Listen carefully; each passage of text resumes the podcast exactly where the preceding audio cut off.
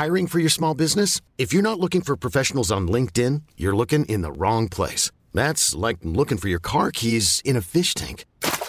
LinkedIn helps you hire professionals you can't find anywhere else, even those who aren't actively searching for a new job but might be open to the perfect role. In a given month, over 70% of LinkedIn users don't even visit other leading job sites. So start looking in the right place. With LinkedIn, you can hire professionals like a professional. Post your free job on linkedin.com slash achieve today. Bonjour, bonsoir, bon après-midi à tous et bienvenue dans ce nouvel épisode d'Histoire de Daron, le podcast où je donne chaque premier et troisième lundi de chaque mois la parole à un père pour parler de sa paternité. Je suis Fabrice Florent, je suis le fondateur de Mademoiselle que j'ai aujourd'hui cédé et quitté après 15 ans de bons et loyaux services. Je suis aussi l'hôte de deux autres podcasts, Histoire de succès où j'interviewe des personnalités inspirées et inspirantes et Histoire de mecs où j'interviewe des mecs à propos de leur masculinité.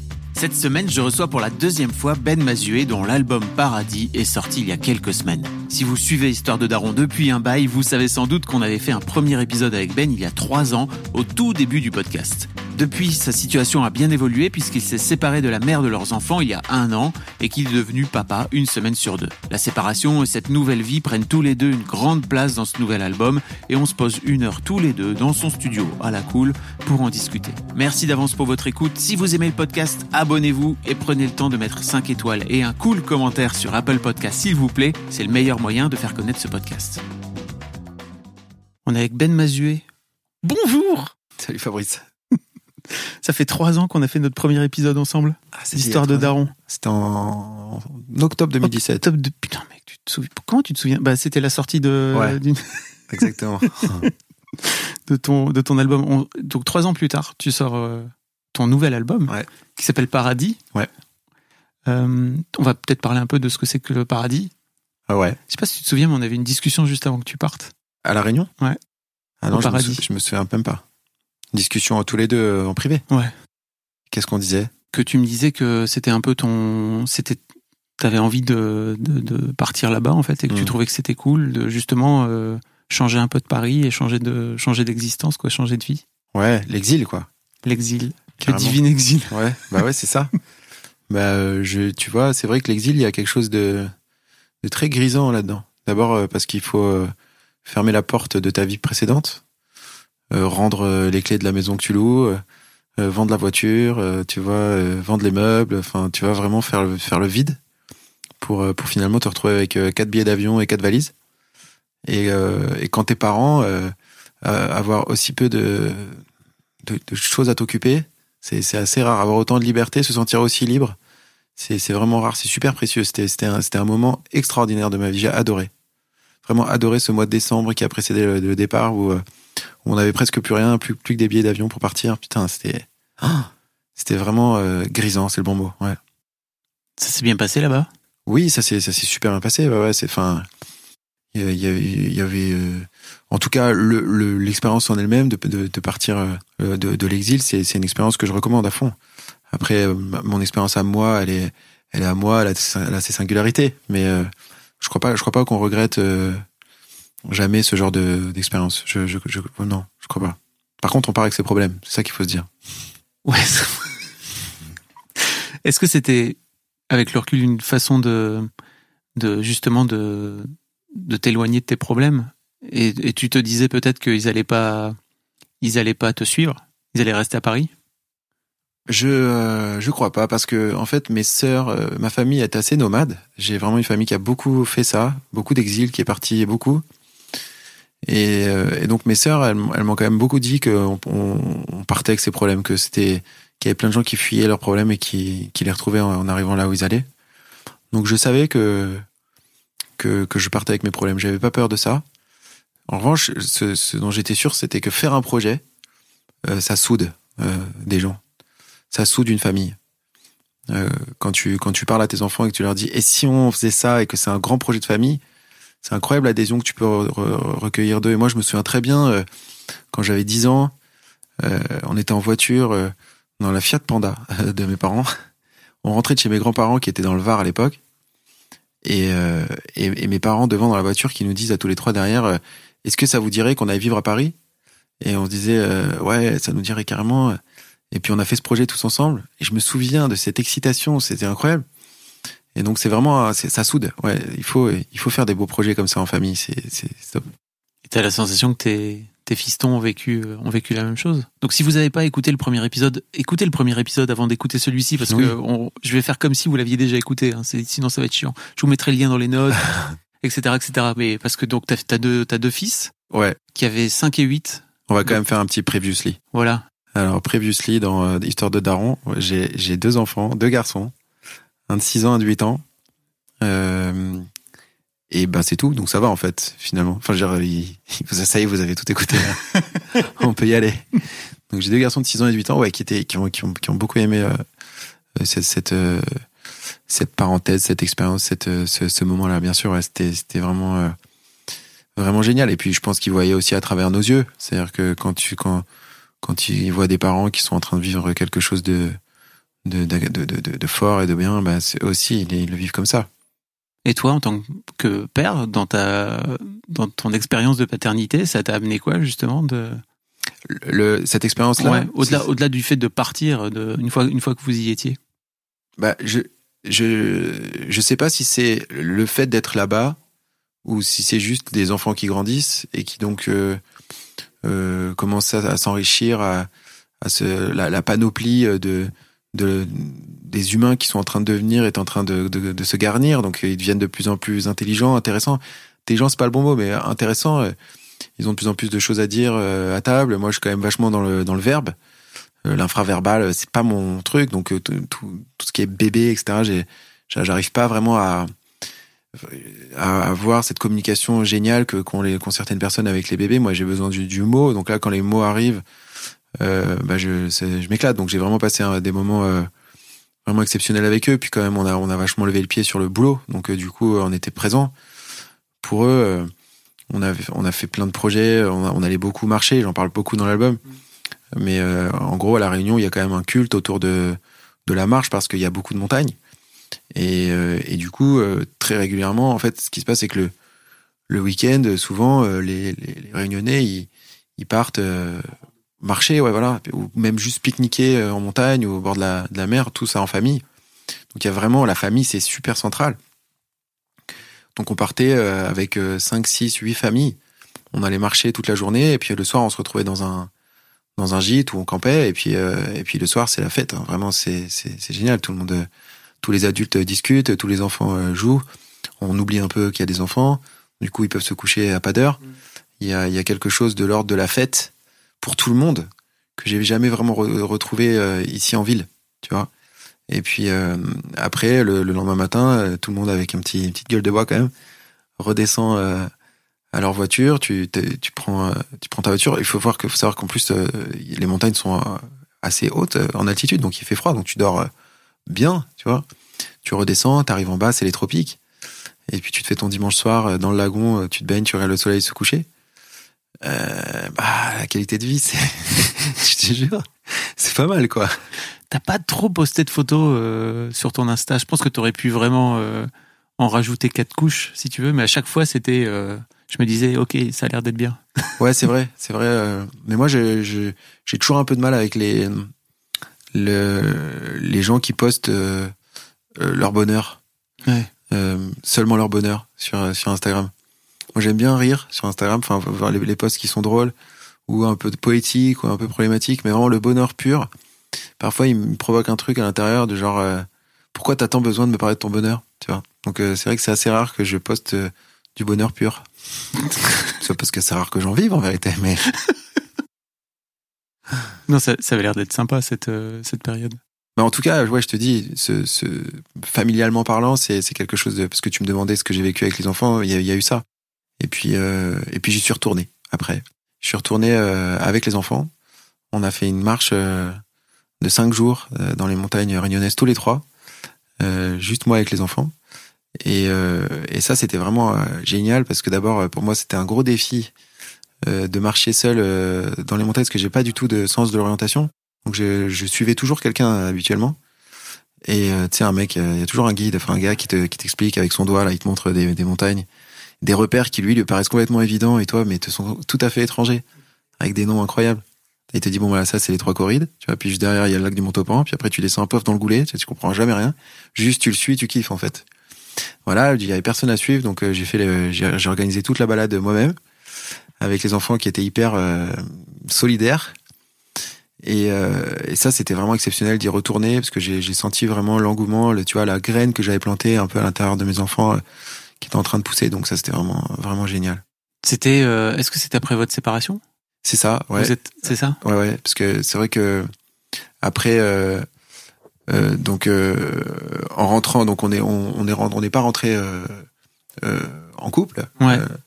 Et et après, Ah, Il y a une chanson dont, dont- enfin, t'en parles? j'en j'en parle pas mal. Je parle pas mal de la rupture dans mon album. Ouais. Alors après, je parle de la rupture, mais aussi parce que pas seulement parce que ça m'est arrivé à moi, aussi parce que euh, c'est euh, c'est quelque chose euh, d'assez contemporain, enfin d'assez commun chez mes contemporains, on va dire. Donc j'ai pu le voir aussi autour de moi. Je crois que d'ailleurs quand on écrit, on écrit avec ce qu'on vit, mais aussi avec ce qu'on voit et aussi avec ce qu'on imagine être une vérité. On essaie d'être le plus sincère possible, mais pas forcément d'être le plus vrai. Donc il y a dans l'histoire que je raconte, bien sûr beaucoup de moi, mais aussi d'autres d'autres éléments qui m'ont paru être une vérité de la rupture. J'ai euh, j'ai une grande sœur qui elle-même euh, s'est séparée. Je connais des gens assez proches de moi qui se sont séparés, donc c'est vraiment euh, c'était c'était un, un thème que je voulais aborder. Et puis surtout, je voulais aborder le fait, enfin, de dire que euh, une histoire d'amour, euh, elle n'est pas réussie parce qu'elle dure pour toujours. En fait, elle peut être très réussie et se terminer. Et ça, euh, ça c'est assez nouveau quand même, je trouve, dans dans le paysage euh, des, des, de nos, de nos sociétés modernes. C'est euh, ces gens qui ont vécu des histoires d'amour euh, réussies euh, qui se sont finies. Euh, Il y, a, il y, a, il y a ces gens-là maintenant dans, la, dans le paysage de la société moderne. Comme il, comme il, il y aura bientôt, euh, j'espère, beaucoup plus de gens qui seront en couple et qui feront pas d'enfants. Euh, J'en parle aussi un peu dans l'album. Ouais. Une chanson qui s'appelle Parents, Ouais. qu'on a faite avec un, avec un groupe qui s'appelle euh, MPL. Je sais pas si tu connais Ma Pauvre Lucette, super groupe. Bah non, je connaissais pas. Ah, hyper fort. c'est des mecs euh, assez fantasques qui ont une écriture euh, vraiment sublime. Un, gro- un groupe, pour le coup, je dis des mecs, mais il y a des filles dedans. hein. Mecs pour dire mec et filles, quoi. Ouais. Et, euh, et eux, je les avais contactés pour qu'on pour qu'on fasse une chanson euh, ensemble. Moi, je, je voulais chanter les mots d'un autre. J'aime j'aime bien ça. Je, je, je passe toujours. Enfin, je, suis en train de passer complètement du coq à l'âne, mais tant pis. Non, non, hein, mais je vas-y, vas-y, vas-y, je te suis. mais c'est vrai que euh, quand tu chantes les mots d'un autre, euh, quand tu interprètes seulement euh, et que tu tu chantes pas ce que tu as écrit, tu peux à travers ce que ce que tu chantes un peu euh, dire vous avez vu comme c'est beau? Parce que Oui. c'est pas toi qui l'as écrit. Si c'est toi qui l'as écrit, c'est un petit peu gênant de dire vous avez vu comme c'est beau. C'est un petit peu prétentieux. Tu dis vous avez vu comme c'est moi, mais pas vous avez vu comme c'est beau. Ouais. Donc euh, je l'avais fait sur l'album précédent avec euh, La mer est calme, une chanson qui s'appelle La mer est calme, Ouais. qui avait été écrite par un type qui s'appelle Vincha et Laurent Lamarca. Et donc là, je me disais, bah, je vais, je vais chanter une chanson de ce groupe-là parce qu'ils sont vraiment euh, super forts et on a cherché un thème ensemble. Finalement, on l'a un peu coécrite. Euh, et donc le thème, c'était de, c'était de parler de ces gens sereins qui vont bien, qui n'ont pas de problème de tendresse euh, ni de, parentalité, j'allais dire, mais qui pour autant ne- n'ont pas d'envie d'enfant. Euh, parce que pour eux, la famille, c'est plein de conjugaisons.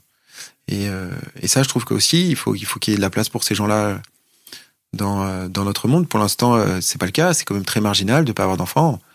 On entend toujours et vous, c'est pour quand? Et puis alors, nous, on est des garçons, c'est moins pressurisant, mais chez les filles, c'est Ouais. encore plus puissant. Il y a l'horloge biologique, tic-tac. euh, C'est ça. qui Et puis, tourne. L'horloge biologique est aussi une forme de pression, j'ai l'impression, sociétale, Social, oui. Ouais. sociale sur les femmes euh, Mm. qui, euh, si elles sont pas mères, euh, Elles sont pas complètes. ah bah voilà. Mm. Alors peut-être que les garçons, peut-être un peu moins, mais enfin, ça existe aussi. hein. Euh, Bah, je pense que c'est un peu moins quand même. un peu moins. Ouais. Ouais, c'est ça existe. Mais ça, je pense que ça doit exister quand même un peu. Et je- donc on appelle ça les child free, tu sais les. Ça s'appelle comme ça? les, les voilà les enfants, les gens qui veulent pas d'enfants justement. C'est un, terme, c'est un beau. Ça s'appelle les child free, donc euh, qui sont libres euh, des enfants. Euh, et je pense que c'est la première fois que j'entends une chanson sur le thème. D'ailleurs, j'avais cru voir un post sur ce compte Insta qui s'appelle Bordel de mer. Je sais pas si tu l'as vu. Ouais. euh, qui donc qui est tenu par une meuf géniale qui s'appelle Fiona Schmidt.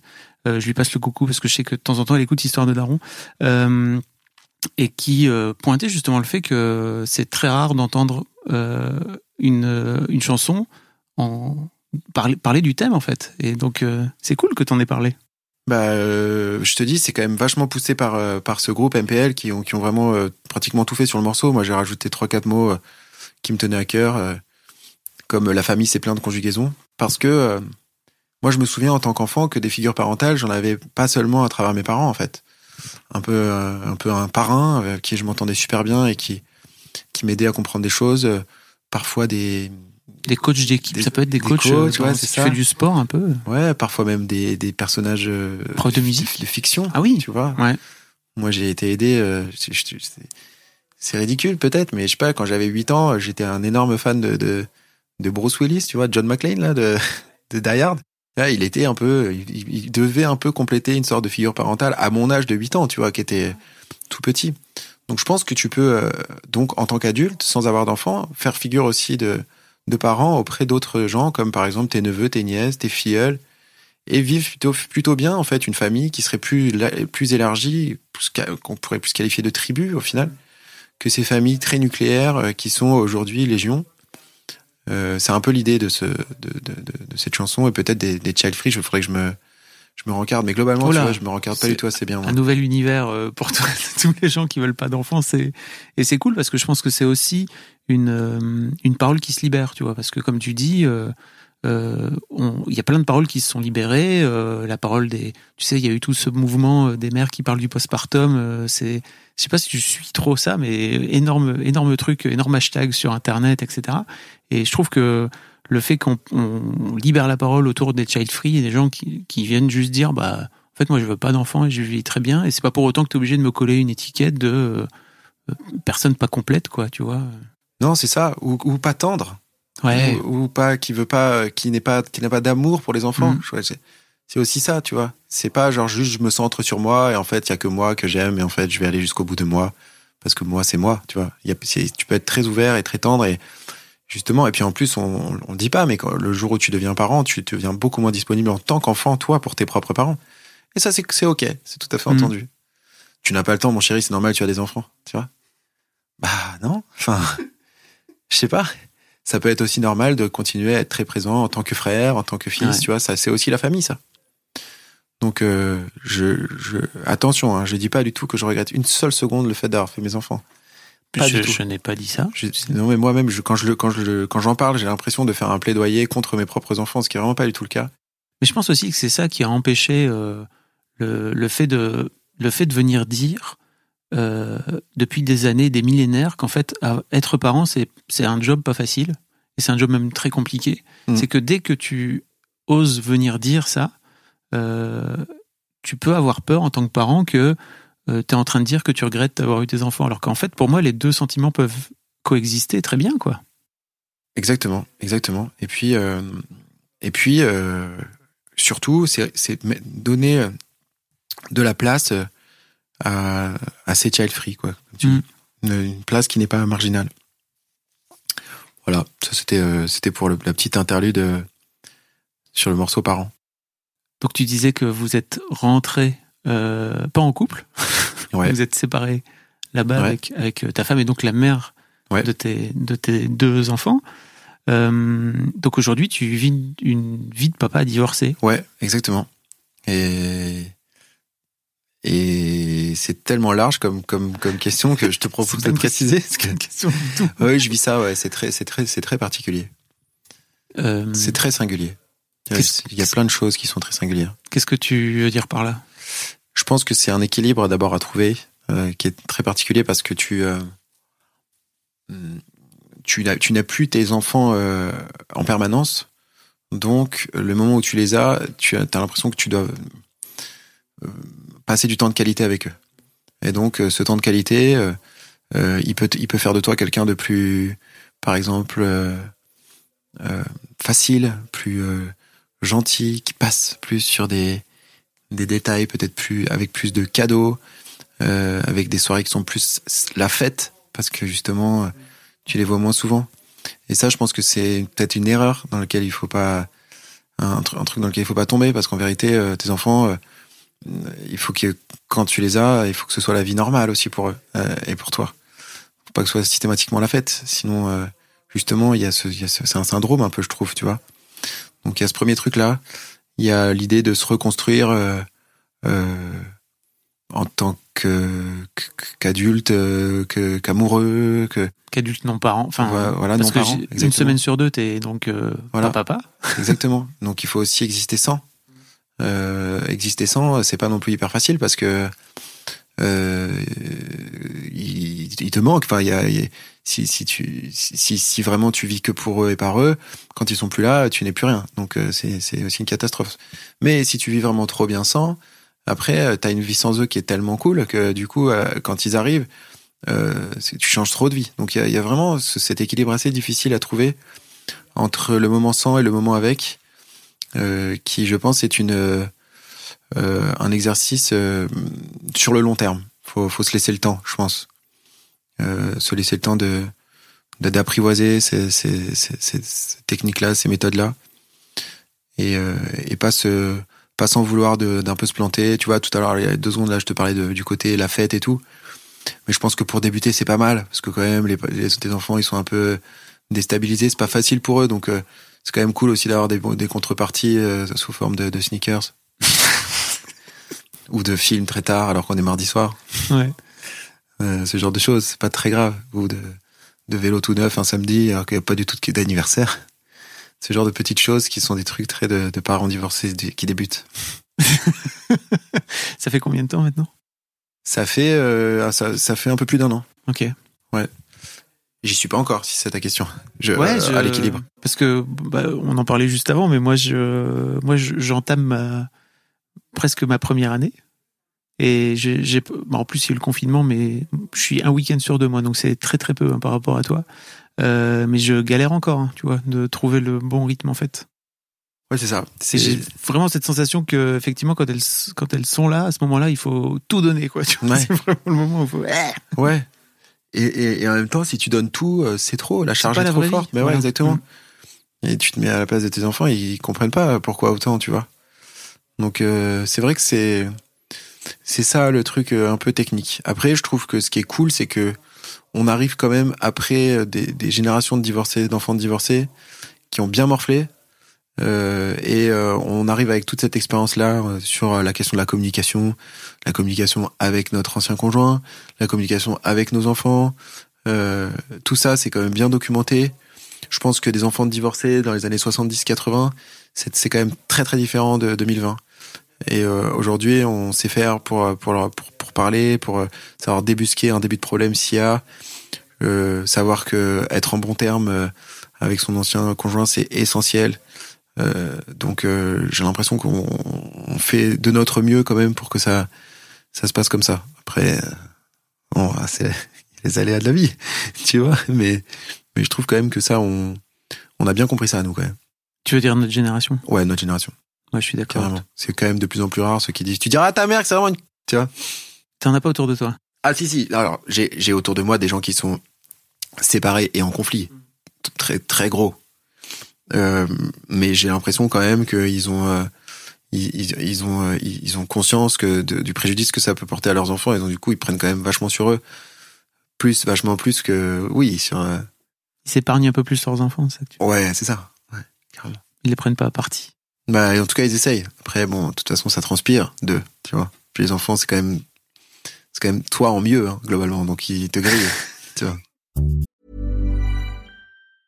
I'm Sandra, and I'm just the professional your small business was looking for. But you didn't hire me because you didn't use LinkedIn jobs. LinkedIn has professionals you can't find anywhere else, including those who aren't actively looking for a new job but might be open to the perfect role, like me. In a given month, over 70% of LinkedIn users don't visit other leading job sites. So if you're not looking on LinkedIn, you'll miss out on great candidates like Sandra. Start hiring professionals like a professional. Post your free job on linkedin.com/achieve today. One size fits all seems like a good idea for clothes until you try them on. Same goes for healthcare. That's why United Healthcare offers flexible, budget friendly coverage for medical, vision, dental, and more. Learn more at uh1.com. Je me permets une petite pause dans ce podcast, parce qu'après tout c'est le mien, pour vous demander, si ce n'est pas encore fait, de vous abonner au podcast directement depuis votre appli de podcast préféré, ou sur Spotify ou sur Deezer. Vous pouvez aussi vous abonner à ma newsletter, je vous envoie régulièrement mes kiffs personnels du moment, des recos séries, des recos ciné, des recos livres, mais aussi, et bien sûr, mes dernières productions. C'est le meilleur moyen de ne rater aucun épisode. Je vous mets tous les liens dans les notes de cet épisode justement. Allez, merci beaucoup et retour à l'interview. Qu'est-ce que tu as la sensation d'avoir euh, appris euh, de, de, cette année de, de père divorcé, toi? Par rapport à ton ancien toi de père pas divorcé? Sur ma parentalité? Ouais. Ou en, en général en- sur. sur ta parentalité et en tant, que- en tant que en tant qu'homme? euh, attends, je, je scanne là, tu vois. Je Ouais, fais un je peu le tour bien. de mon. De ce que j'ai appris. Euh, tout n'est pas euh, hyper euh, fun, je dois dire. J'ai. On peut, on peut faire le pas fun aussi, hein, si tu Ouais, veux. ouais, ouais, j'ai- mais du coup, c'est pas vraiment de l'apprentissage. Disons que il y a, c'est quand même une, une sacrée souffrance, on va dire. Enfin, en tout cas, moi, j'ai vécu ça quand même comme un, c'est quand même une bonne grosse traversée d'un sacré désert. En tout cas, pour moi, parce que je sais qu'il y a, d'autres, euh, il y a d'autres euh, cou- couples, euh, d'autres parents euh, qui, qui, qui n'ont pas du tout vécu comme ça, mais il y a, il y a quand même ce truc-là. Après, c'est aussi énormément de fierté Qu'est- Qu'est-ce qui, qu'est-ce qui te fait souffrir? Je, je sais pas, je pense que le, le, le, le, deuil, en fait, le fait de faire le deuil d'une histoire, le fait d'avoir mis le mot fin sur, un, sur une histoire, c'est, il y a des, mais d'ailleurs, hein, j'en parle un peu, je pense, dans l'album, c'est, t'as tout un moment où, en fait, tu, tu traverses une grande tristesse, puis un jour, tu te réveilles, et puis, en fait, rien n'a changé, mais, mais ça y est, c'est, c'est, tout est, tout est bien mieux. C'est, c'est, le- c'est le début euh, des jours heureux. Et là, je suis en train de m'autociter. Faire attention à ça. En même temps, c'est beau ce que tu as écrit, tu vois. Donc, c'est vrai qu'il y a ça. Il y a, il y a- et donc, et cette traversée-là. Et ensuite, il y a de, de- la grande fierté, ouais. La fierté de, de, de, de, te- de t'en sortir tout seul, de gérer tout seul, euh, de devoir rien à personne, euh, d'avoir besoin de dire merci à personne et pardon à personne. Alors ça, c'est vraiment super cool. Ça, c'est vraiment super cool. Le rapport à tes enfants, il est extraordinaire parce que du coup, il n'est que de toi à eux. Donc, tu n'as pas de compromis à faire. Euh, tu es, tu, tu es dans une vérité qui est euh, rare. En plus, moi, je suis enfant de pas divorcé, donc je, je ne connais mes parents que entre eux, enfin que ensemble, je veux dire. Donc mes parents, c'est mes parents. Et là, tout d'un coup, de, de, de ce, niveau-là de proximité avec mes enfants, je, je pensais pas l'atteindre. En fait, c'est, c'est, c'est assez, euh, c'est quand même ex- exceptionnel euh, la, la complicité qu'on peut avoir de, de par le fait qu'on se voit, que je les vois seuls avec eux. Donc il y a ça. Je me, je me sens quand même assez fier, ouais, quand je, quand, quand je me lève le matin, une heure avant le, avant que eux se réveillent pour euh, vider une machine. euh, faire deux trois papiers, euh, me renseigner pour l'escrime du dernier, je me dis bah c'est bien, c'est c'est il y, a- il y a de quoi être un peu fier, ouais, c'est clair. Il y a, il y a quand même beaucoup de fierté qui ressort de ça. C'est dur, mais t'es fier. c'est un truc que tu faisais pas du tout avant quand vous étiez, enfin, en couple. Ce, cette histoire de se retrouver à trois avec tes enfants. C'est un truc. Je crois que te- dire vider les machines. Non, je te dis ça parce que moi aussi, c'est un truc que j'ai découvert et je me suis, avec le recul, je me suis dit, mais t'es con, pourquoi tu l'as pas fait plus tôt, quoi? Je pense qu'aussi, euh, c'est- non, t'as raison. En fait, il faudrait le faire aussi euh, quand on est quand on est à deux parents. Euh, mais quand même, euh, c'est quand même génial d'être deux parents. Enfin, c'est tellement beau, c'est tellement euh, magnifique que tu tu t'as pas forcément envie envie de de retirer ce moment-là pour le vivre seul avec tes enfants. C'est tellement cool aussi d'être deux parents. Donc euh, tu tu le vis pas, mais ce, ce que tu réalises pas, c'est qu'en fait, tu n'es que ton identité de couple dans ces cas-là. Tu n'es pas ton identité à toi tout seul. Et donc, euh, c'est vrai que c'est assez enrichissant aussi d'être euh, son identité à soi tout seul. La dynamique est tellement différente en plus. Ouais. La dynamique est très différente. Et ça, les enfants, ils le comprennent très bien.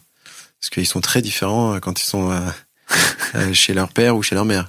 Ils comprennent que les règles sont pas les mêmes. Et, euh, et, et c'est et c'est très bien comme ça, d'ailleurs.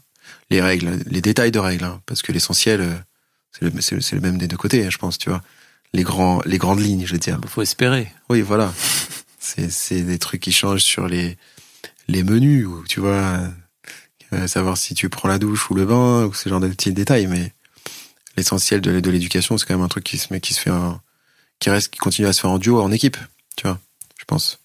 D'où le fait de, de continuer à communiquer. Exact, ouais. D'où le fait, en tout cas sur ça, ouais. Même si euh, tu peux aussi euh, expliquer à tes enfants que là, bah voilà, là pendant un certain temps, euh, papa et maman, bah, ils sont fâchés, mais mais ça va s'arranger. Euh, c'est la vie. euh, ça n'empêche pas qu'ils seront qu'ils seront des parents présents et utiles et qu'ils sont une super équipe. Mais euh, comme comme vous entre frères et sœurs, parfois vous fâchez. Bon bah là, on est fâchés. Tu vois, faut peut-être aussi pas mettre trop de drame là-dedans. et dire ça existe un peu, ça passera, vous inquiétez pas, n'en faites pas une, une affaire d'État. Je pense que c'est important aussi de dédramatiser l'idée que parfois les parents se fâchent, quoi. Je pense. moi, c'est comme ça que je le présente. je, je comprends.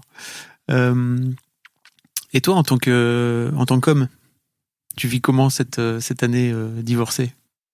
C'est assez vertigineux en fait. Euh, mais je pense que c'est qu'à chaque fois que tu vis un grand virage de vie, en fait, le divorce, comme le mariage, comme les deuils, comme les enfants, comme même changer de voie professionnelle, tout ça, c'est toujours assez vertigineux.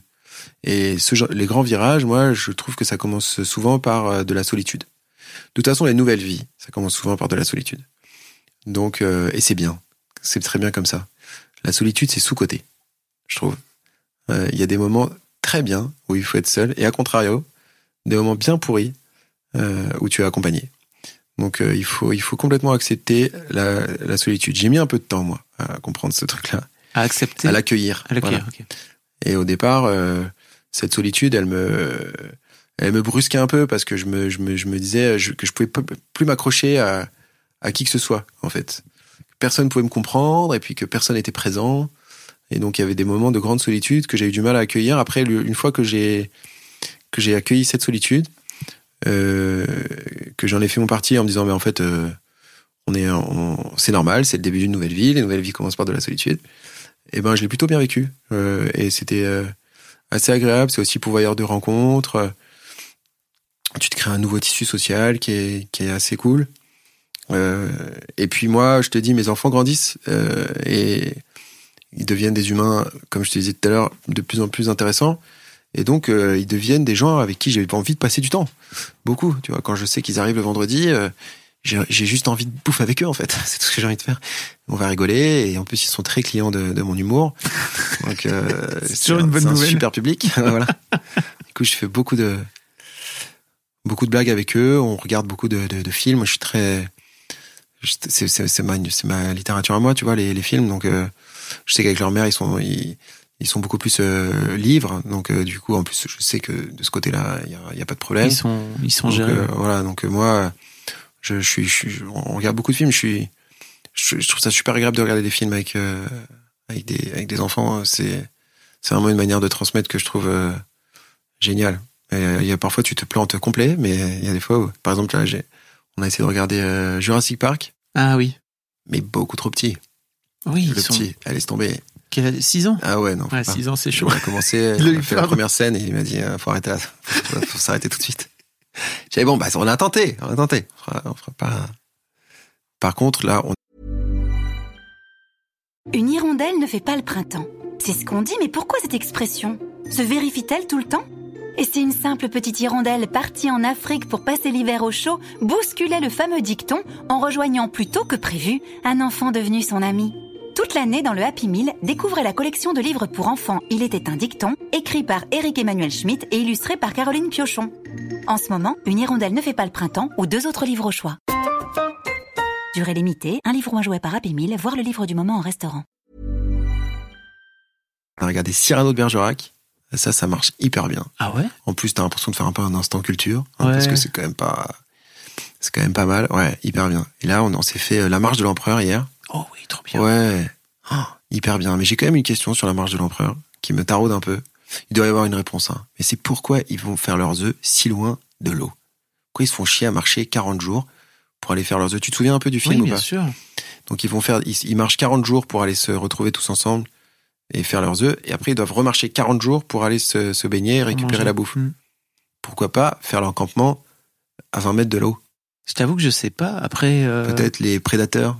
J'allais, dire les prédateurs. J'allais dire aussi peut-être la température, qui est peut-être moins. C'est hardcore quand même. hein. Enfin, Je sais pas. Je me rends pas compte.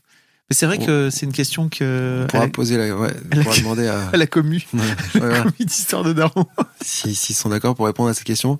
Parce que j'ose pas trop encore en parler aux enfants pour pas qu'ils me disent, euh, mais il est nul en fait le film du coup, parce que c'est vrai que si- s'ils se mettaient à 5 mètres de l'eau, bah, ils auraient pas tous ces problèmes. C'est pas le film qui est nul, c'est les, qu'est-ce que c'est dur quand même la vie de, la vie de Manchot Empereur, on n'en parle pas souvent, mais. C'est là, c'est c'est là que tu te rends compte que nous, on est pas mal. hein. Ah ouais, la vache.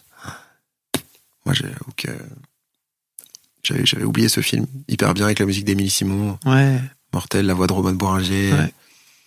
De, de Charles Berling. C'est très très beau.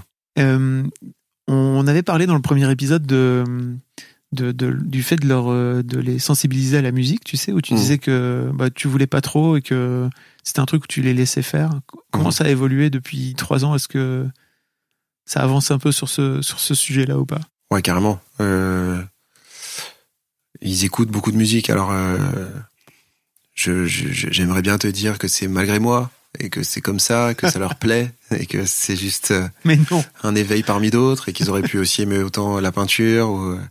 Mais non, c'est sûr que ça doit avoir un- clairement un rapport avec, avec, avec leurs parents. euh, à la fois leur mère et moi, on est très, on écoute beaucoup de musique, donc euh, ça marche, ça marche sur eux. Euh, nous, euh, du coup, ça nous, ça nous, j'ai l'impression que ça nous fait écouter de la musique peut-être plus euh, familiale, du coup, qui peut marcher un peu pour eux et pour nous. Euh, et ils ont, euh, et ils ont, ils ont déjà des passions, tu vois. Euh, je- J'en ai un qui est vraiment celui de 8 ans. Il est, il est complètement euh, passionné de, de Big Flo et Oli. Tu vois, c'est vraiment Ouais. son. Mm. Il connaît tout par cœur. C'est, c'est, c'est, mais c'est touchant, tu vois, de, de voir un, un, un enfant qui, qui se met à être passionné d'un, d'une musique. Euh, il adore aussi euh, Necfeu. Tu vois, alors ça Ouais. c'est plus, c'est plus étonnant parce que c'est, euh, c'est Moins grand public. Ouais, bah moins enfant, ouais. Ouais, ça. Les textes sont beaucoup plus, euh, beaucoup plus adultes. Je pense pas qu'il comprend tout. Je pense même qu'il comprend pas grand chose. Je pense qu'il est surtout impressionné par le flow du mec, en fait. Et, euh, et aussi par le fait qu'il plaît beaucoup à ses parents. Donc ça, tu sais, moi je me souviens aussi quand tu t'écoutais des trucs, tu vois, les parents qui trouvaient ça génial, tu te dis, attends, ça doit être, euh, ça doit être que c'est vraiment génial. Donc ça, ça doit jouer. Euh, le plus petit, lui, il, adore euh, Aldebert.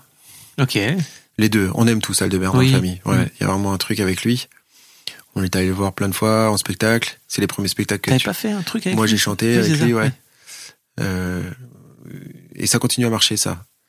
Parce que c'est c'est c'est pas à proprement parler de la musique euh, euh, pour enfants, mais en même temps, c'est c'est enfin ça, c'est très famille, ça fonctionne très bien. Nous, on, on, on écoute beaucoup ça. Et Il y a euh, Gims, Gims, euh, Ah oui, bah, qui est ultra ultra fan, connaît par cœur. alors toujours, c'était déjà Gims. Ouais, voilà. Ça continue. Bah, de ans. plus en plus, en fait. Bon, là, il a pas sorti son album parce que c'est confinement, mais quand il va le sortir, je pense que ça va faire, euh, ça va faire très mal. Euh, est arrivé là récemment sur le devant de la scène euh, Daju, Ah oui. Mm. la chanson de Daju et Soul King là, Mélégime. Mm. Celle-là, il, a- il, il écoute beaucoup. Après, ce qui est difficile, c'est euh, qu'ils aient un appareil ou une manière d'écouter la musique que à eux. Parce que, en fait, aujourd'hui, avec le streaming, tu n'as plus d'appareil à musique pour les enfants. Si tu veux, s'ils veulent écouter Ah de la oui. musique en stream, ils sont obligés d'utiliser un- une tablette ou, ou un téléphone, enfin un smartphone. Et tu peux pas donner, tu peux pas mettre dans les mains d'un enfant de 8 ans un- une tablette ou un smartphone Ouais. en disant tu n'écouteras que de la musique dessus. C'est trop tentant. Enfin, on, avait man- on avait un manche-disque, nous. Voilà, on avait un manche-disque. On peut le faire, tu vois, on peut encore le faire, ça existe encore, tu vois. Ils en ont un même. Mais bon, ah, ça veut dire acheter des disques, etc. Ouais. Alors qu'en fait, là, il y a, le champ des possibles est tellement énorme avec, les, avec le streaming, et puis nous, on est abonnés. Donc, euh, c'est ça qui est pas facile. D'ailleurs, je, je lance un, un appel aux, fa- aux fabricants et aux, aux sites de streaming s'ils pouvaient nous faire un objet connecté qui ne va que sur, euh, qui ne peut, qui ne permet uniquement que de faire écouter la musique. Ça pourrait, ça pourrait bien marcher chez les enfants de moins de, enfin, qui, avant qu'ils aient un smartphone. téléphone. enfin, voilà. Mm. Donc, c'est quoi que, je sais pas, quel âge on a un smartphone? 8 ans? Bah, pff, moi, j'ai, moi, j'ai, à partir de la sixième, quand elles ont, quand elles sont allées au collège et que, donc c'est, déjà tôt, hein. Et dans les écoles, c'est quoi les études? Qui- Qu'est-ce qui se dit? C'est c'est quoi à peu près euh, Ah, bah, c'est à peu près ça, je pense. C'est à peu Ah ouais? près la, c'est à peu près la sixième, ouais. Entre sixième Ah, et quatrième, quoi.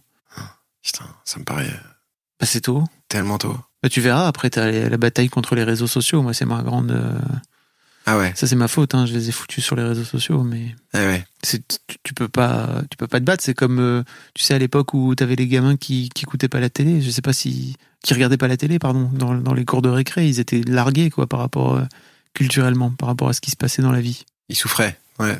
Je Mais, pas. mais, mais je, je pense qu'il regrette pas aujourd'hui en tant qu'adulte. bon, c'était une forme de culture T'as raison. Mais Enfin, je sais pas, je, nous, je on- maintiens qu'il regrette pas. Bah non, mais euh, par exemple, moi, tu vois, euh, quand j'étais en sixième, il y avait les inconnus qui passaient euh, à la télé. Tu Et le vois. lendemain, on parlait que de ça. Mais bien sûr. C'est clair, ils étaient Et bah, exclus. les autres, ils étaient là. pff, Je sais pas de quoi vous parlez. Ouais, c'est sûr. Les pauvres. Moi, j'ai un, un de mes meilleurs amis comme ça. Tu lui dis Jean-Pierre Foucault et il sait pas qui c'est. Mais bon, est-ce que c'est grave de pas savoir qui c'est Jean-Pierre Non. Foucault Mais c'est juste, euh, effectivement, dans un truc qui est hyper important à l'âge, et notamment à l'âge ado, tu vois, de sociabilisation, c'est hyper important de- de connaître les codes, quoi, tu vois, sinon après t'es exclu. T'as raison. T'as raison. C'est C'est vraiment. pour dans euh, quelques années pour toi. Non, non, mais t'as carrément raison. C'est, c'est, c'est pas, c'est, c'est pendant quelques années, t'as raison, mais c'est vrai que c'est excluant de, de, de, de totalement les, les empêcher. Et, euh, et en même temps, euh, c'est tellement addictif, c'est tellement prouvé. C'est, c'est aussi, ouais, voilà. Bon. Petits enfants, petits problèmes. Grands enfants, grands problèmes. Merci pour cette quote. mais c'est vrai, c'est ma mère, elle disait tout le temps ça, mais c'est, juste quand même. T'es en train de te rendre compte. Bah ouais, bah, ouais. J'ai toujours entendu cette phrase, mais je la, je la trouve vraiment vraie. Pour reparler de cette euh, escapade que t'as fait avec tes enfants. J'adore que parce que les gens savent pas, mais tu n'as aucune note en fait. Non. Tu viens, t'as tout dans la tête, ou alors t'improvises. Je sais pas. Bah, les deux. Les deux. Comme toi, t'es capable de prendre ta musique et de, de jouer une mélodie comme ça. Je suis pas très, euh, pas très spontané, j'avoue. Mais bon, chacun sa technique. hein. T'es spontané comme garçon. Non, non. Ah tu ouais veux dire dans, dans, dans, dans le travail? Non, je veux dire, t'es capable de prendre, euh, de, de, de, de prendre, de prendre ta guitare et de jouer une mélodie comme ça, que- tout comme euh, t'es capable de faire tu tu tu tu tu, tu vois, Oui, beaucoup ça, mieux que on moi. est tous, on est tous. Ouais. Mais non, mais Non, sinon mais dans que la moi. musique, je, je, je suis pas du de la de l'école des spontanés. J'avoue, je suis plutôt l'école des laborieux qui euh, qui préparent, euh, qui travaillent euh, leur truc avant. Euh, et je je- j'en fais pas du tout une une fierté. Au contraire, je préfère être à l'école des spontanés. Tu sais, Ah, les gens qui font des buffs. euh, des de- intuitifs. Ouais, j'adore, Ouais. tu sais, genre, vas-y, euh, prends ta guitare et hop, il vient, il joue un truc et ça, et ça marche. Un peu comme M, tu vois, il est, on Ouais. sent qu'il est de cette école-là, des spontanés, des gens qui font des, des buffs. Moi, je, pas du tout, je, je sais pas du tout faire ça. Je, je suis pas de cette école-là. Mais je m'accepte, hein, ça y est, c'est bon, je 40. Ça va. C'est quoi, tu penses, c'est quoi la différence euh, C'est quoi la différence? C'est que peut-être tu t'es mis plus tard euh, à la guitare ou à la musique, non? Par rapport à, à la Bah, spontanéité. Par rapport à M, tu vois, notamment, je pense. euh, Non, c'est une question d'état d'esprit, je crois. Ouais? Ouais. C'est vraiment, euh, Est-ce que c'est parce que t'as peur de rater? Peut-être. Je pense que je suis construit comme ça. Je le peut-être que pour moi la spontanéité c'est quelque chose de très intime, tu vois, de très privé. ah. Donc je suis spontané tout seul. Et après avec les gens, je préfère avoir préparé. Je, je sais pas, je sais pas dire exactement. T'es spontané tout seul. Bah, ouais, je- franchement, je, je, je, je, je saurais pas te dire, mais je en connais plein, par contre, des, des gens, y, y compris dans la musique, qui sont pas de cette école-là. Ouais, tu ouais. vois, mon, le, le, le, directeur musical euh, de, mon, de, de mes concerts, qui s'appelle Robin Note, Ouais. Qui est ton Qui- pianiste qui, euh, qui est sur pianiste, scène. euh, qui joue aussi des, des percus, qui, qui construit les morceaux pour qu'ils arrivent sur scène. Euh, c'est c'est pareil, c'est quelqu'un qui aime bien avoir préparé. Et si tu le, si tu répètes avec lui et que tu lui demandes de, bah tiens, si on faisait ce morceau-là, on l'essaye. Il est, il est, il est ok, hein, mais, mais il sera jamais plus confortable que si tu lui, si tu le préviens deux jours avant en lui disant, bah, est-ce que tu serais d'accord pour faire ce morceau? Il va l'écouter, il va, il va arriver avec des propositions, et ça, ça va le rendre beaucoup plus à l'aise et donc heureux en fait. Donc euh, je sais qu'il est comme ça et ça me va parce que je suis un peu comme ça aussi. Tu vas voir que je vais rebondir, je vais à rebondis. rebondir par rapport à la paternité, mais on avait parlé très légèrement de d'être un d'être un bon père. Hmm, Il y a il y a trois piges. hmm. Et euh, moi, l'un des trucs qui m'a qui m'a fait peur en fait quand euh, quand on s'est séparé avec ma avec mon ex, c'était de d'écorcher cette image de bon père, tu vois, et de Mm. me dire ok d'un coup d'un seul, bah, en fait, je suis moins bon père que quand j'étais père avec avec avec leur mère, quoi, tu vois. Euh, t'as la sensation que, enfin, comment t'as comment t'as avancé toi justement sur cette histoire de d'être un bon père depuis trois ans? Bah, T'acceptes de merder aujourd'hui? Déjà, euh, je vais te citer Big Flo et Oli du coup, puisque c'est le groupe préféré de mon fils. Il n'y a pas de bon père, il y a que des gens qui font de leur mieux. Euh, c'est une phrase de, de, de Flo. Ouais. Euh, ça, c'est vrai. J'ai un père à moi qui disait tout le temps Tu seras toujours un mauvais père. Donc, j'ai toujours, toujours parti du principe que, quoi qu'il arrive, c'est une image impossible. Il y avait aussi euh, euh, une amie de, de ma femme euh, qui s'appelle Emma Defoe, qui a, qui a fait un livre qui s'appelait Mauvaise mère. Donc il y avait quand même un courant comme ça quand quand on a fait des enfants qui existent encore aujourd'hui, qui, qui dit quand même que globalement il y aura des reproches qui seront faits. donc euh, moi ça du coup ça me ça me détend un peu sur cette pression là. Ensuite, euh, je trouve que le fait d'être parent divorcé, ça permet quand même d'être de mettre complètement euh, euh, ton, ton, ton idée de l'éducation à l'épreuve de tes enfants, puisque tu n'as plus personne qui peut t'empêcher de faire quoi que ce soit. Donc c'est pas du tout inintéressant. Euh, c'est plutôt même pas mal. Euh, pour savoir si oui ou non euh, euh, l'idée que tu te faisais de, de la manière de parler à tes enfants sans le filtre de cette identité de couple, elle est vraiment efficace ou pas. Donc je trouve ça plutôt enrichissant en vérité que que qu'annihilant. Ok. Je. T'es d'accord? Tu Ouais, euh, ouais, ouais, carrément. Mais euh, tu vois, justement, pour euh, revenir à cette histoire de. tu tu m'as coupé par rapport au fait que mon j'avais pas de notes. De quoi? De bon père? Non, pardon, je t'ai coupé par. Excuse-moi, vas-y. Non, non, de bon père, oui. Qu'est-ce que je voulais dire sur bon père? Non, parce que je croyais que tu disais ça pour revenir à cette histoire de. Non, pour revenir à cette histoire de randonnée où t'as où t'es parti avec tes avec tes deux fils tout seul.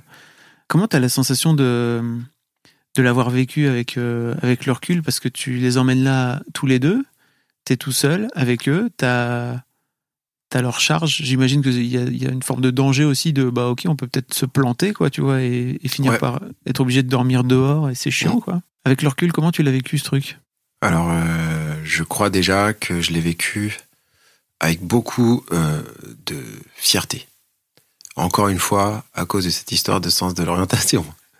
Parce que c'était un vrai challenge pour moi de marcher cinq jours dans la montagne, euh, sans me tromper d'endroit. C'est quand même de la haute montagne, hein. Hmm. Ok, c'est les tropiques, il fait moins froid, mais c'est quand même costaud. Les enfants, ils sont pas grands. Oui, ça- Euh, oui. Voilà, donc euh, ça, c'était déjà de ce côté-là, il y avait cette fierté-là. Ensuite, euh, c'était cool parce que quand tu marches, euh, t'as ce roulis de la marche, un peu comme en bagnole. Tu te regardes pas parce que chacun est euh, en file indienne.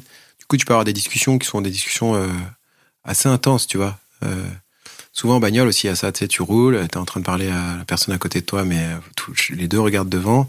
Du coup, tu peux te dire les choses vachement plus. Donc j'ai un souvenir de ça qui était vraiment euh, vraiment très intéressant. Et euh, et après c'est une expérience qui qui nous a beaucoup plu. Mais tu sais, il y a quand même ce truc de moi je me méfie quand même pas mal du, plaisir que je prends avec mes enfants et de et de ce que c'est qu'être un bon père. C'est-à-dire euh, tu peux être un bon père sans prendre beaucoup de plaisir avec tes enfants ou en les voyant pas beaucoup. Tu, tu, être un bon père, c'est pas toujours juste vivre des bons moments en fait euh, avec eux. Euh, c'est pas avoir besoin d'eux. C'est, euh, c'est, c'est euh, être capable de les élever dans tous les sens du terme élever. Euh, et ça, c'est, ça peut être sacrificiel, ça peut ne pas être agréable.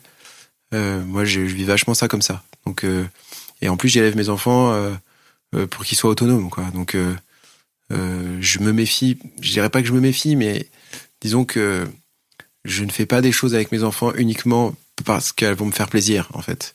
Donc là, c'était vraiment du plaisir, mais c'est pas toujours euh, euh, le cas. C'est pas toujours constru- euh, je construis pas tout autour du plaisir que je peux que je peux passer avec mes enfants. Parfois, parfois, ça me fait pas plaisir, mais je sais que c'est important pour eux. On y va, quoi. Tu vois. Je, je, je sais pas si c'est très clair ce que je veux si, dire. il y a un- C'est quoi les aspects sacrificiels, par exemple? Mais- Hmm. Ça fera pas de toi un moi bon père. Non, non, non, non, bien sûr. Euh, les aspects sacrificiels, euh, mais c'est des, des petits trucs.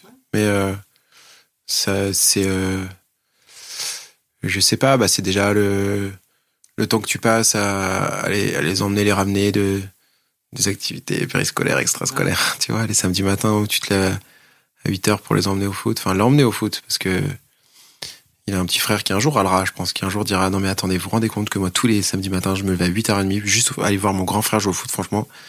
Euh, j'ai entendu des, des, des adultes me raconter ça. Ouais, moi, mon grand frère il jouait au hand, putain, y aller tous les samedis, c'était tellement chiant. C'est vrai, c'est vrai. Donc, Oui, c'est euh, sûr qu'en plus, il peut pas rester seul à la maison avec, Non, voilà, avec donc sa il mère à ce moment-là, quoi, Ouais. forcément. Il est avec moi, ça c'est vrai que lui, lui, et puis lui, il est le père de personne, lui en plus, donc euh, vraiment, il est- Oui, c'est sûr. le pauvre. Euh, Mais on, on, trouvera un moyen de rattraper ça? Euh, je sais pas, c'est euh, passer du temps à jouer au Lego alors que ça ça m'amuse pas du tout en fait moi les Lego. Euh, mais je trouve ça très important de, de, passer du temps à jouer avec eux donc je le fais. Tu joues avec eux plutôt que de d'être à leur côté, c'est ça à ce moment-là? Parfois, parfois je joue avec eux à des jeux qui m'amusent pas. Okay. Par exemple, euh, ma sœur par exemple, elle m'a elle m'a toujours dit mais moi je le fais pas, moi ça ça me fait chier donc je le fais pas. Je, je et je pense que ça par exemple euh, en te le disant, je me dis c'est peut-être un peu une erreur. Peut-être que je devrais pas, euh, tu vois, jouer à des jeux qui me fait chier, qui me font chier. Je devrais juste faire que des trucs qui m'amusent avec eux parce que je pense que c'est beaucoup plus finalement constructif euh, que le contraire. Euh, J'arrive pas vraiment à voir, mais j'ai l'impression que c'est quand même c'est même une, une, existence entière qui est quand même tournée autour du euh, d'une forme de de sacrifice. C'est une gymnastique aussi du quotidien qui est euh, qui est beaucoup plus intense, où tu te lèves très tôt, où tu te couches aussi euh, particulièrement tôt. Tu, c'est quand même centré autour de, de tes enfants. Ça, c'est sacrificiel. Et, et justement, euh, il doit y avoir un contraste aussi par rapport à ta semaine B, où d'un coup d'un seul, tu retrouves une vie euh, qui enfin, d'adulte là pour le coup? Ouais. Et alors, pour peu que tu aies mis beaucoup d'intensité dans ta, semaine précédente, euh, la semaine d'après, t'as as, surtout envie en fait de, de rien faire, de taffer parce que du coup t'es très dispo pour le taf, ça c'est vraiment magnifique. Sauf que moi j'adore mon mon travail, je sais même pas si on peut te parler de travail, tu vois. J'adore faire de la musique, jouer de la musique, inventer des chansons, me retrouver avec des musiciens. Tout ce monde-là de la musique, c'est un monde que j'aime tant que vraiment euh, le fait de pas avoir besoin de compter ses heures, de pas se sentir coupable de rester jusqu'à tard et tout.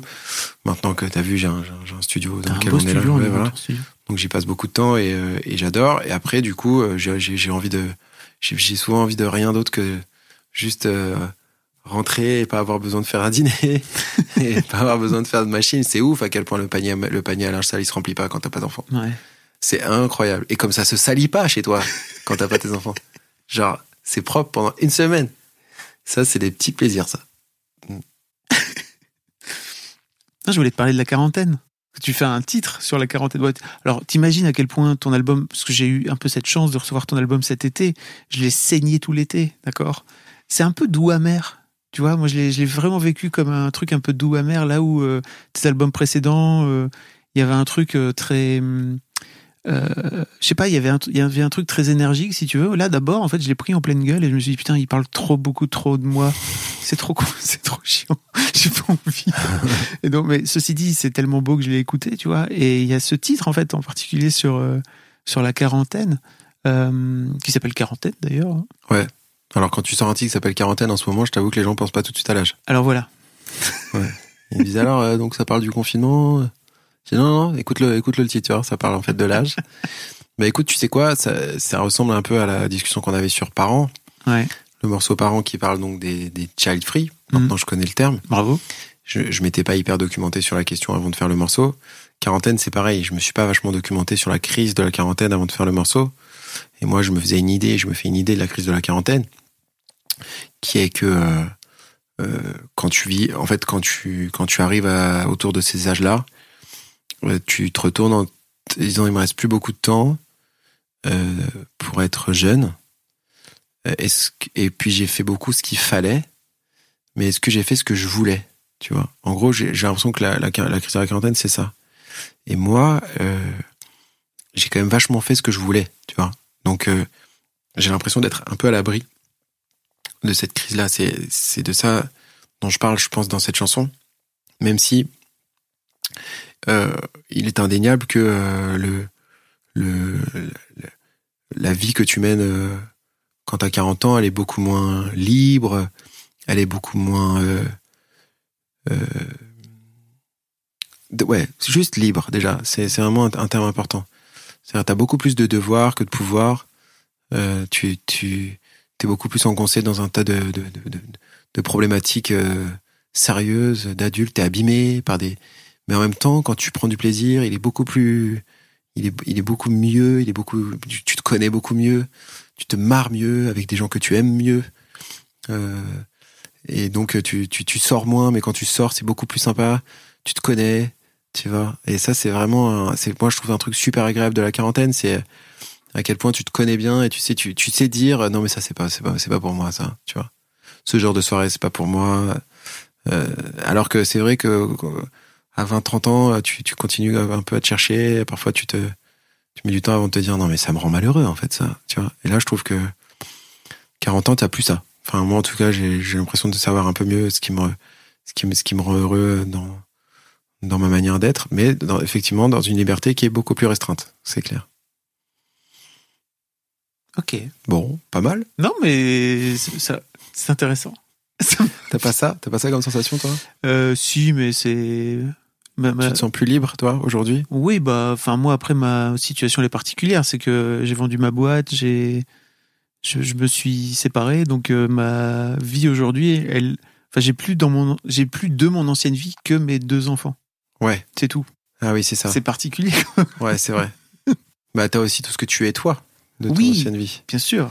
Tout ce que tu te connais. euh, Bien sûr, mais c'est ça aussi qui est, je trouve génial à la quarantaine, c'est que il y a, enfin, en tout cas moi je le ressens comme ça, j'ai une forme d'apaisement par rapport à Ouais. à qui je suis, même si c'est pas aussi simple que ça, mais beaucoup plus cool que quand t'as 20 ou même 30 quoi, tu vois, où j'avais la sensation que j'étais obligé de prouver plus de trucs. Enfin, je sais pas. Bah, carrément. Comment tu le vis? Prouver, ouais. Se prouver. Se prouver Ouais. et prouver au monde extérieur Ah ouais, ouais. Ah. Mais alors, euh, tu l'as vendu quand, mademoiselle? Cet été. Ah, c'est tout nouveau. Ah là là, c'est vraiment très récent. Oui. D'accord. Oui, là, donc euh, euh, tout nouveau. Parce que j'ai fait l'été avec mes filles de cette là. Ouais. J'ai fait un mois avec elles. Ah. Et je suis arrivé, je suis rentré mi-septembre, donc en fait, en Ah. vrai, c'est pas. Moi, je croyais que c'était plus ancien. J'ai l'impression que c'était au début de l'année dernière que tu avais vendu, tu vois. Non, non, non. Ah ouais, d'accord. Quelle vie. Ah ouais, bienvenue. Donc là, c'est vraiment tout neuf, tout, tout ça là. cette, euh, cette liberté, euh, ça doit être un peu vertigineux. Pas on parlait des grands Bah, virages. voilà, ouais, tout à fait. Ça me parle quand, tu, Euh, ouais, ouais, quand tu me parles de, de vertige. Ouais. Vertige et solitude, du coup. Pas, pas mal de solitude. Ouais. Qu'il faut, qu'il faut accueillir, t'as compris? J'ai compris. Faut pas la, pas la renier. c'est vrai. Je me fais coacher. C'est trop bien. Ah, c'est vrai? Mm. D'accord. Par un coach, c'est son nom. Ouais. Qui fait ça, qui me fout face à moi-même. D'accord. Ça, ça accentue un peu le vertige, mais c'est Ah oui. cool parce que tu sais où tu plonges après. Peut-être que t'avances plus vite. Je pense. Peut-être c'est un peu comme si t'avais un, une montée, il y a des escaliers ou un escalator. Peut-être que le coach c'est l'escalator. Tu l'as. Je te propose cette, cette métaphore-là, mais Mais, toi- mais c'est bah, c'est ton talent d'auteur, hein, je veux dire. Le gars, il a la, il a la métaphore facile, Ouais, quoi. Ah, les métaphores. À très, faire très attention avec les métaphores en général. C'est vrai? Moi, je trouve parfois ça va un peu loin. Comment ça? Moi, tu sais, il y a un mec comme ça, il, il, il- il te fait une métaphore, puis il tire sur le fil pendant trois heures, tu comprends plus rien. Il, dit- mais attention, la carotte. Parce que la carotte, si tu la mets dans le, dans le presse-purée, ça devient une purée de carotte. Et si tu la manges froide, là, tu dis, mais de quoi tu parles? Parce que pareil. Tu vois ce que je veux dire? T'es trop loin, t'es Ouais, beaucoup trop loin dans ta métaphore. J'ai plus, plus rien capté. Donc, euh, se méfier quand même de, de la métaphore. Bon, donc euh, là, tu viens de sortir ton album. J'imagine grosse promo Ou pas Euh, grosse promo, peut-être? Promo, ouais, carrément. Ouais, en tout cas, on se, on, c'est, c'est la première fois qu'on, qu'on sort un album après un disque d'or. Donc c'est, c'est complètement différent, euh, l'abord euh, qu'on peut avoir. Euh, Il y a plus de, de gens qui s'intéressent à ma musique. Donc c'est, Ça, je savais même pas. Famille, la famille idéale euh, a été disque d'or? Mais ouais, regarde derrière toi, il est juste là. No shit Putain, mais t'as percé Je savais pas à quel point Ouais. t'avais percé. Ouais, la famille idéale a été disque d'or Ah et, ouais. et du coup, ça, ça a changé euh, euh, des choses. Pas le disque d'or en lui-même, mais le- tu vois le fait qu'il y ait plus de monde qui s'intéresse à ma musique. Plus que la première fois que tu m'as reçu chez Mademoiselle en 2012, 2011 2011. donc là, il y avait, là vous étiez sept. Euh, donc ça, c'est ça, ça fait, ça fait qu'effectivement la promo est un peu plus intense. Euh, et c'est très, c'est très agréable parce que c'est pas non plus, euh, c'est pas oppressant. J'ai pas, euh, j'ai pas la pression du résultat non plus parce que euh, je sors pas d'un, d'un, disque de diamant ou je sais pas quoi qui doit être euh, quelque chose de très oppressant. Là, il y a juste euh, euh, des gens qui me suivent euh, euh, et, et qu'en plus j'ai l'impression, euh, si tu veux, le- le- moi j'ai jamais vraiment ouvert de grandes portes. Tu vois, j'ai pas fait un single qui rentre en radio et qui a, qui a bastonné ou j'ai pas fait une émission de télé ou quoi. Parce que tout ça sans radio quasi. Ouais, voilà, mais pas sans radio, enfin sans single en radio en oui, tout cas. c'est ça. oui. Mais bon, j'ai quand même fait des petites émissions à Mm. droite à gauche, mais surtout plein de concerts. En fait, dix ans de concerts, dix ans de concerts dans toutes les villes de France, plusieurs fois. Donc à force de jouer, de faire des premières parties, etc., et de recruter entre guillemets les gens, un peu les uns après les autres, un par un en tout cas. Ce qui fait que j'ai l'impression vraiment de, de- je pourrais presque te nommer tous les gens qui écoutent. J'exagère, mais tu vois vraiment. on- Mm. Donc euh, c'est un maillage qui est plus solide certainement euh, que celui euh, quand tu ouvres une grande porte. Ouais, tu fais un gros buzz et puis en fait, tout le monde a oublié ton nom dans, Voilà. dans trois mois, quoi. C'est possible. Mm. Et tu vois, le Grand Corps Malade, qui lui a fait un gros buzz avec, avec son premier album, qui il en a vendu, des- je sais pas combien, mais des, des, Beaucoup. des pelletés. Mm. Mais tu vois, ça marche plus du tout aujourd'hui. On le connaît pas. D'ailleurs, tu dis grand personne n'en parler. C'est qui ce gars-là? Ça, c'est bien bah Parce qu'il a pas fait le boulot. Il a pas, fait chier à faire. Après, qu'est-ce qu'il a fait finalement quoi? Six albums, deux films, un livre? C'est pas. Pas terrible, hein. Je crois pas qu'il ait vraiment travaillé. Et puis des tournées, oui, bon. Non, bah justement, non, bah, je fais de l'humour, mais le Grand Corps Malade, justement, C'est l'humour. Ouais, euh, c'était du second degré. Euh, quand encore malade, je pense que le public qu'il a, il a, il a surtout grâce au concert, parce que c'est quelqu'un qui a énormément joué au concert, au concert. Donc il a, il a eu ce, ce- cette explosion avec ce premier album, mais après, il a jamais arrêté de faire des concerts et des concerts et des concerts. Et du coup, en fait, il a lui aussi un, un public, euh, enfin lui beaucoup plus grand, beaucoup plus large que le mien, mais mais qui est aussi très euh, solide, très très fidèle. à- euh, et je trouve ça vraiment intéressant euh, de, de fidéliser le, le public à travers des concerts. Donc là, c'est un peu dur de Oui, pas parce pouvoir. euh, que vous aviez prévu euh, toute une ribambelle de concerts, notamment euh, à Paris. ouais, à l'européen. juste- Voilà. ouais. Bah ouais. En bon, novembre. ça, ça commence, ça, ça commence vraiment en février. Donc on, on croise les doigts. On se dit que peut-être que les spectacles assis en février, ça pourrait, ça pourrait revenir. Est-ce Hein. que tu vas faire euh, comme la princesse et le dictateur Tu vas recréer tout un univers autour de- des concerts? Je vais faire quelque chose où je chante sans, sans micro. Ouais. Comme, comme dans La Princesse et le Dictateur. C'est-à-dire où je chante libre et où je peux parler aux gens. Et je vais pas mal parler. Mais Ok. euh, ça va pas être exactement la même histoire. C'est pas la suite de La Princesse et le Dictateur dans ouais. le sens, euh, je, dans La Princesse et le Dictateur, donc c'est le spectacle précédent. Que vous pouvez voir en live, aux gens. Ouais, voilà. que tu as sorti pendant le confinement. Voilà. Je mettrai un lien dans les notes si vous voulez écouter. Ouais. Si vous n'avez pas écouté, qu'est-ce que c'est que cette histoire Vous devez écouter. euh. non, mais c'est vraiment cool en plus à voir euh, et à merci. écouter. C'était un spectacle qui venait accompagner l'album, qui racontait euh, le film que j'aimerais faire. Et donc je raconte ce film, et dans le film, je mets des chansons qui sont les chansons de l'album. Et, euh, et donc c'était tentant de faire juste la suite de ces deux personnages, en racontant leur histoire. Mais euh, j'ai décidé de partir sur un peu autre chose. Je te raconte pas tout, parce que ce serait Ah dommage. non, Mais, euh, mais ça reste quand même euh, quelque chose de très compté. Moi, j'adore la narration, euh, globalement, sur, sur scène. euh, je m'en, je m'en sers beaucoup. Ça, ça, me, ça me plaît bien. Euh, alors, ça n'est pas spontané, c'est-à-dire que c'est très écrit. Mais, euh, mais ça aussi, ça me plaît bien, de jouer des choses très écrites. Ça me ressemble, on en a parlé tout à l'heure. du mal à. Ouais, mais même je- je- sans avoir du mal, je- ça me fait plaisir de, de, de, de jouer des, des choses que j'ai, j'ai réfléchi avant, euh, de les, de les dire, d'y avoir pensé un maximum. En tout cas, merci pour ça. Merci pour ce moment. Bah, Merci pour cet album. Je te dis qu'il m'a bercé de façon étrange cet été. Doux amer. Oui, c'est ça, un peu ça. Mais c'était sympa. Euh, bon, je vous mettrai tous les liens si vous jamais voulez découvrir Ben. Qu'est-ce qui se passe? Pourquoi vous connaissez pas avant? N'importe quoi Enfin, si vous suivez, euh, si vous suivez Fab Florent depuis depuis des années, normalement vous devriez connaître Ben, quoi, n'importe quoi. C'est vrai que ça fait quand même bientôt 10 ans. Il faudrait qu'on fête nos 10 ans. Ouais. Ouais. on, fera, Ah, une grande émission. on fera une session où Les t'es- 10 ans de nous. Ouais, Voilà, petit ref. Si vous- J'ai une chanson qui s'appelle comme ça. Voilà, c'est ça. Si vous l'avez pas. Euh, force à toi Ben. Merci pour tout. Merci Fab. À plus. À plus. Merci beaucoup pour votre écoute. Avant de nous quitter, si vous avez aimé ce podcast et cet épisode, merci de lui mettre un commentaire sur Apple Podcast et 5 étoiles de préférence. C'est le meilleur moyen de le faire connaître. Vous pouvez faire comme Joel Esquimau qui, le 11 août 2020, a mis 5 étoiles en disant Arrivé ici en cherchant des informations pour la naissance prochaine de ma fille, je suis tombé sur un podcast qui change la vie. Je le conseille aux futurs papas, mais aussi aux autres. Les histoires sont intéressantes pour la vie. Merci d'avoir lancé cette super initiative et merci à tous les darons qui partagent leurs opinions et leurs histoires. Un grand merci à toi et vous aussi vous pouvez faire pareil. Vous vous rendez sur Apple Podcast et vous cherchez Histoire de Daron directement dans l'appli ou sur votre ordinateur.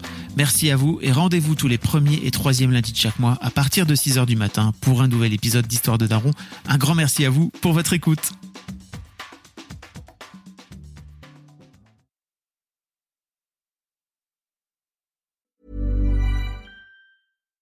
Bonjour, c'est Sarah Ouramoun. Je suis vice-championne olympique de boxe, mais je suis aussi maman et c'est pourquoi je soutiens la cause du cancer des enfants. Venez participer avec moi à la course Enfants sans cancer le 26 septembre prochain au domaine national de Saint-Cloud ou en connecté depuis l'endroit de votre choix. Une ambiance festive et solidaire vous attend pour cette dixième édition qui s'annonce exceptionnelle. 100% des dons collectés seront affectés à la recherche. Inscrivez-vous vite sur enfantssanscancer.com. Hey, it's Danny Pellegrino from Everything Iconic. Ready to upgrade your style game without blowing your budget? Check out Quince. They've got all the good stuff shirts and polos, activewear, and fine leather goods, all at 50 to 80% less than other high end brands. And the best part? They're all about safe, ethical, and responsible manufacturing. Get that luxury vibe without the luxury price tag. Hit up quince.com slash upgrade for free shipping and 365 day returns on your next order. That's quince.com slash upgrade.